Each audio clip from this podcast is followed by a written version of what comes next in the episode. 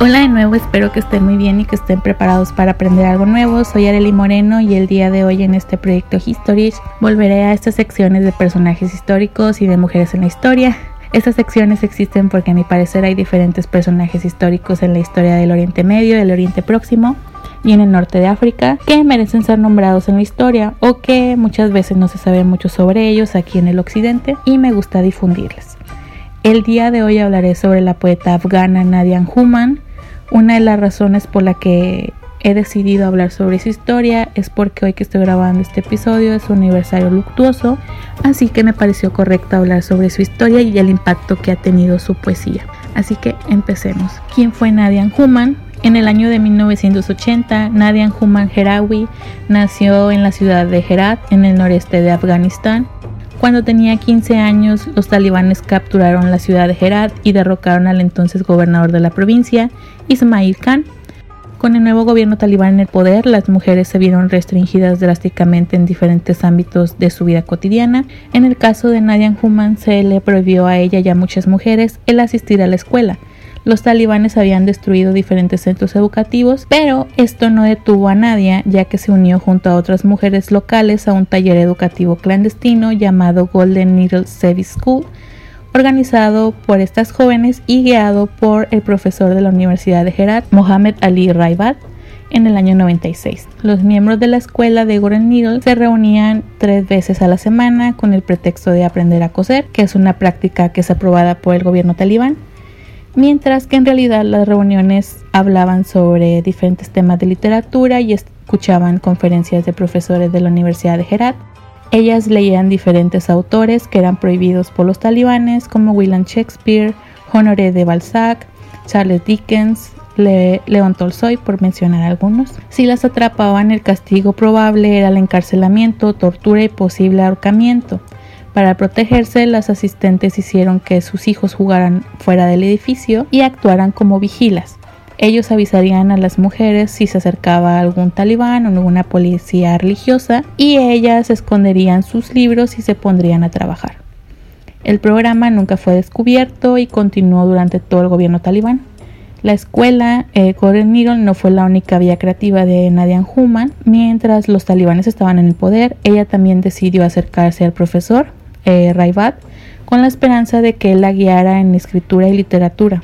En esta época hay que saber que a las mujeres no se les permitía salir solas, así que Nadia Human fue muy valiente a sus 16 años y como quiera el profesor comenzó a enseñarle. Le ayudó a encontrar la voz que pronto cautivaría a miles de lectores. También las puso a diferentes escritores que influirían enormemente en su trabajo, como Hassi Sirabi, Videl Delavi, por mencionar algunos. Después de la caída de los talibanes, eh, tuvo la oportunidad de ingresar a la Universidad de Herat en el Departamento de Lengua y Literatura Farsi, siendo una excelente alumna y llamando la atención, por lo que al tercer año de la universidad viajó a Irán junto con un grupo de profesores y estudiantes donde conoció e intercambió opiniones con algunos poetas y escritores iraníes. Mientras obtenía su título en literatura, Nadia Human publicó un libro de poesía llamado Gul Edodi, que significa flor de humo, que resultó popular en Afganistán, Pakistán e Irán. Hacia el final de sus estudios en la universidad, eh, decidió casarse con un miembro del personal administrativo de la universidad, pero comenzó su martirio ya que cuando comenzaron a vivir juntos a Nadia Anjuman se le prohibió participar en reuniones literarias, escribir y participar en cualquier evento que sea de su profesión. Nadia no tenía la más mínima libertad de cuando estaba con el gobierno talibán. El esposo de Nadia Anjuman era Farid Hamad Magid Neya, que también se graduó de la Universidad de Herat también en una licenciatura en literatura, pero él se convirtió en director de la biblioteca de ahí los amigos seguidores de Nadia Human opinan que ella y su familia creían que la poesía de Nadia Human era una vergüenza para su reputación. Aún así, Nadia Human siguió escribiendo a pesar de ello y en el 2006 estaba lista para publicar un segundo volumen de poesía llamado Yek Sabat de Lore, que significa una abundancia de preocupaciones que incluía poemas que expresaban su aislamiento y tristeza por su vida matrimonial. Hay que saber que la poesía de Nadia Human se sabe gracias a las traducciones de diferentes diferentes mujeres como Diana Arterian, eh, Marina Omar y Farsana Marie que han traducido al idioma inglés y después al español.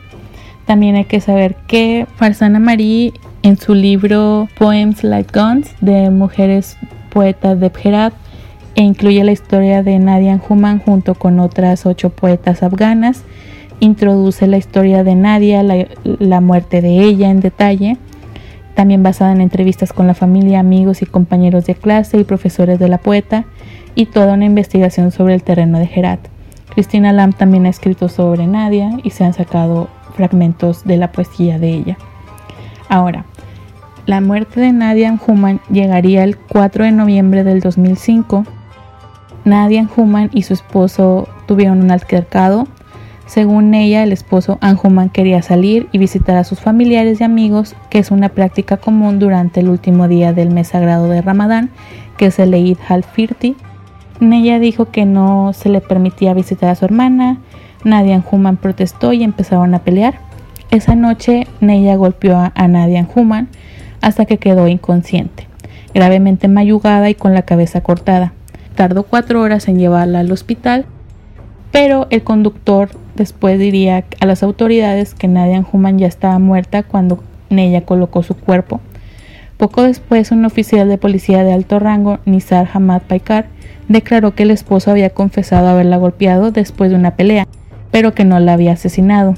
En cambio, Neya alegó que Nadia Human había tomado veneno y que lo había confesado antes de morir. Se dice que Anjuman vomitó sangre después de perder el conocimiento y que los médicos más tarde creyeron que esa era la causa probable de la muerte. Neya afirmó que Anjuman había tomado veneno después de su pelea y que le había pedido que le dijera a sus amigos y familiares que había muerto de un ataque cardíaco.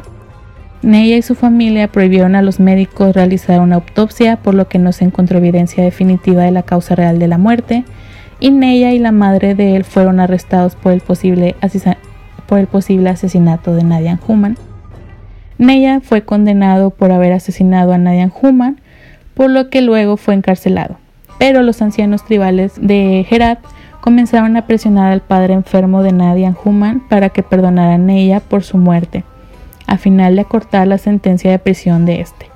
En la promesa de que él permanecería en la prisión durante cinco años. El padre cedió, la muerte de Anjuman fue oficialmente considerada un suicidio por los tribunales afganos y Neya fue liberado solo un mes después. El padre de Nadia Anjuman murió poco después de la conmoción, según el hermano de Nadia Anjuman. Hay que saber que a Nadia Anjuman le sobrevivió su hijo de seis meses, que está bajo la custodia del padre.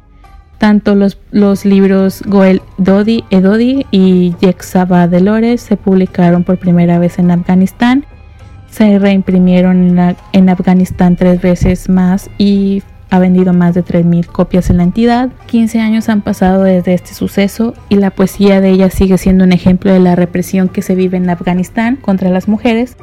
La poesía de Nadia Human coincide con uno de los periodos más oscuros de la historia de Afganistán, que es el periodo talibán, cuando las mujeres y niñas no podían estudiar, pero Nadia siguió buscando y encontrando un lugar para expresarse y esa fue la poesía. La trágica muerte de Nadia Anjuman es un acto de ira y la rabia de su marido. Es un ejemplo de las atrocidades cometidas por un grupo de hombres en Afganistán contra las mujeres. Nadia Anjuman vivió en una sociedad donde las mujeres son las más afectadas por la intolerancia, la opresión, la desigualdad y muchos otros problemas. La misma historia y su poesía es un claro ejemplo de y una gran víctima de esta afirmación. Anjuman describe en su poema la atmósfera en la que vive realmente una mujer afgana y cito lo siguiente. Estoy enjaulada en esta esquina llena de melancolía y pena. Mis alas están cerradas y no puedo volar. Soy una mujer afgana y debo lamentarme. Habla con una comprensión correcta y con un conocimiento preciso de su entorno. Anjuman, al igual que cientos de otras mujeres en esta tierra, fue víctima de traiciones y prejuicios profundamente arraigados que se han llevado muchas víctimas y son las mujeres afganas. Y bueno, espero que les haya resultado interesante y que hayan aprendido qué es lo más importante y recomendarles la poesía de Nadia Human y su historia, por supuesto. Y recordarles que tengo diferentes redes sociales como Facebook, Instagram y ahora el nuevo canal de YouTube. O si me estás escuchando en Spotify, puedes ir a YouTube y al contrario. Para que me sigan todos los días, ya que comparto historias, noticias, en general sobre el Oriente Próximo, el Oriente eh, Medio y el norte de África. Y bueno, muchas gracias por haber escuchado este episodio y en el siguiente episodio les seguiré compartiendo cosas interesantes. Hasta luego.